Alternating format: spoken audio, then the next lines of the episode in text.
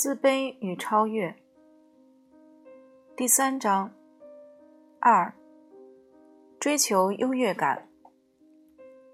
人人都在追求属于自己独有的一种优越感，它取决于人们赋予生命的意义。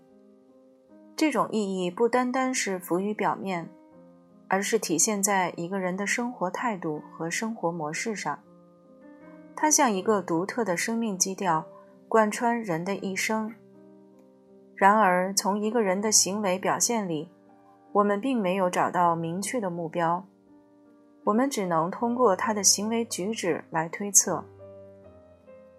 了解一个人的生命意义，就像了解一位诗人的作品一样。诗虽然是由字词组成的，但是它的意义却超出文字的表面意思。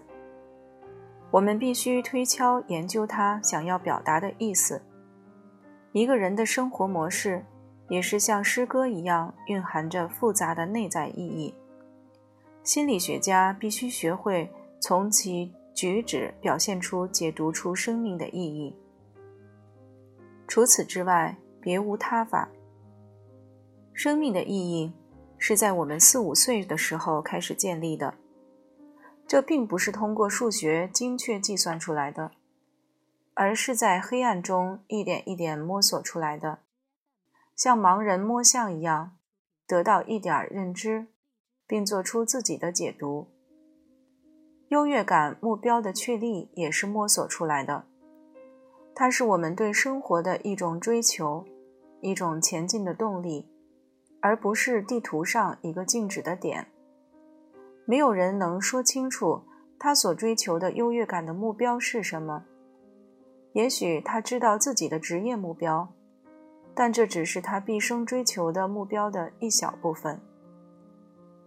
例如，一个人的梦想是成为一个医生，医生需要具备很多素养。他不但要有医学专业知识，还要有仁慈的心。我们要看他是否更善于关心他人。从这一点，我们可以看出，这个职业是他用来补偿自卑感的一种方法。比如，很多医生从小就见证过死亡，也许发生在他们的兄弟姐妹或者父母身上，死亡给他们留下了恐惧的阴影。他们相信人是没有安全感的，这激起了他们立志成为一名医生。想努力对抗死亡，以改变这个状况的决心。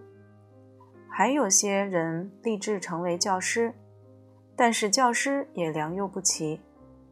假如一个教师的素质修养不够，他当教师很可能是为了达到满足优越感的目的，只是为了统治比他更弱小的人。一个人可以轻易改变他的具体目标，如换各种职业。我们必须找到它内在的一致性，就是其人格的整体。这个整体是固定不变的。如果我们拿一个不规则的三角形，把它放在不同的位置，那我们看它时就会有不同三角形的样子。但是归根结底，它始终都是同一个三角形。我们的性格也是如此。我们无法从一个人的某一个行为举止中找到他，但从一个人全部的表现中，我们可以看出他的内在。我们不可能对一个人说：“如果你完成了这件事，从此你的人生目标就完成了，也满足了你的优越感。”人们对优越感的追求不是固定不变的。实际上，一个精神正常的人。当他在一个方向努力受阻时，他总能找到新的方向。只有神经症患者才会只认定一个目标，他们会说：“我只能这样，此外别无他法。”我们不打算对人们追求优越感过程中的特殊情况做评价，但是我们发现了一个共同的目标，希望做超人。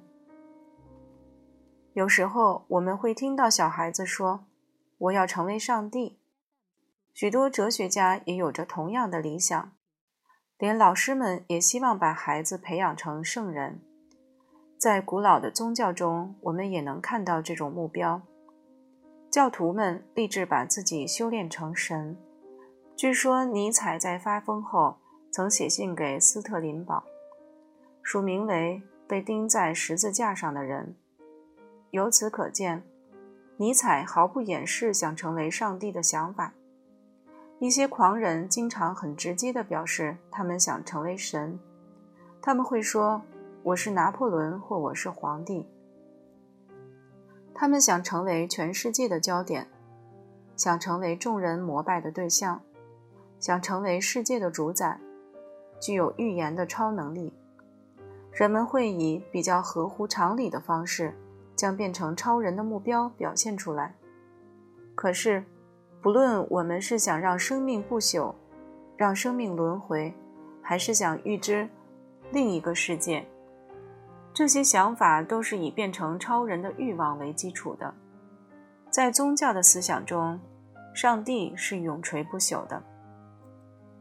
我们先不说这种说法的对错，这些都是对人生的解读，都是生命的意义。我们也都有这种认知，即上帝是至高无上的，并且想让自己像上帝一样。优越感的目标。一旦被具化后，个体的生活模式、行动都会为此目标服务。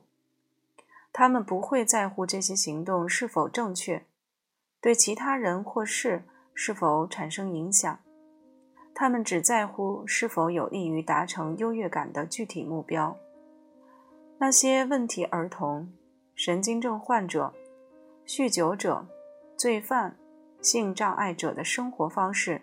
与他们所追求的目标也是一致的，所以我们不能只是批评他们的错误行为，因为他们是按着目标来行动的。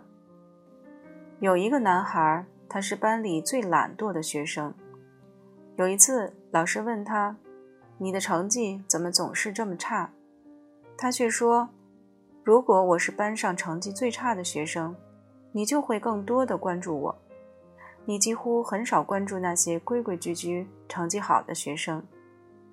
他的目的就是获得老师的关心，而这种做法也达到了他的目标，所以他根本就不想要改变成绩糟糕的状况。他这样做对他的目标来说是完全正确的。另外，有一个在家非常听话、显得有点愚笨的孩子，学习成绩也不好。他有一个大他两岁的哥哥，生活模式却和他完全不同。哥哥活泼聪明，不断闯祸。弟弟对哥哥说：“我宁可笨一点儿，也不想像你那样总闯祸。”我们认为他的目标是避免麻烦，那么他表现的愚笨就是为了达到这个目标，因为他性格愚笨。所以别人就不会对他有过高的要求，他也就不会因犯过多的错误而受到批评。从这个目的来看，他可能并不是真的笨拙，只是装出来的。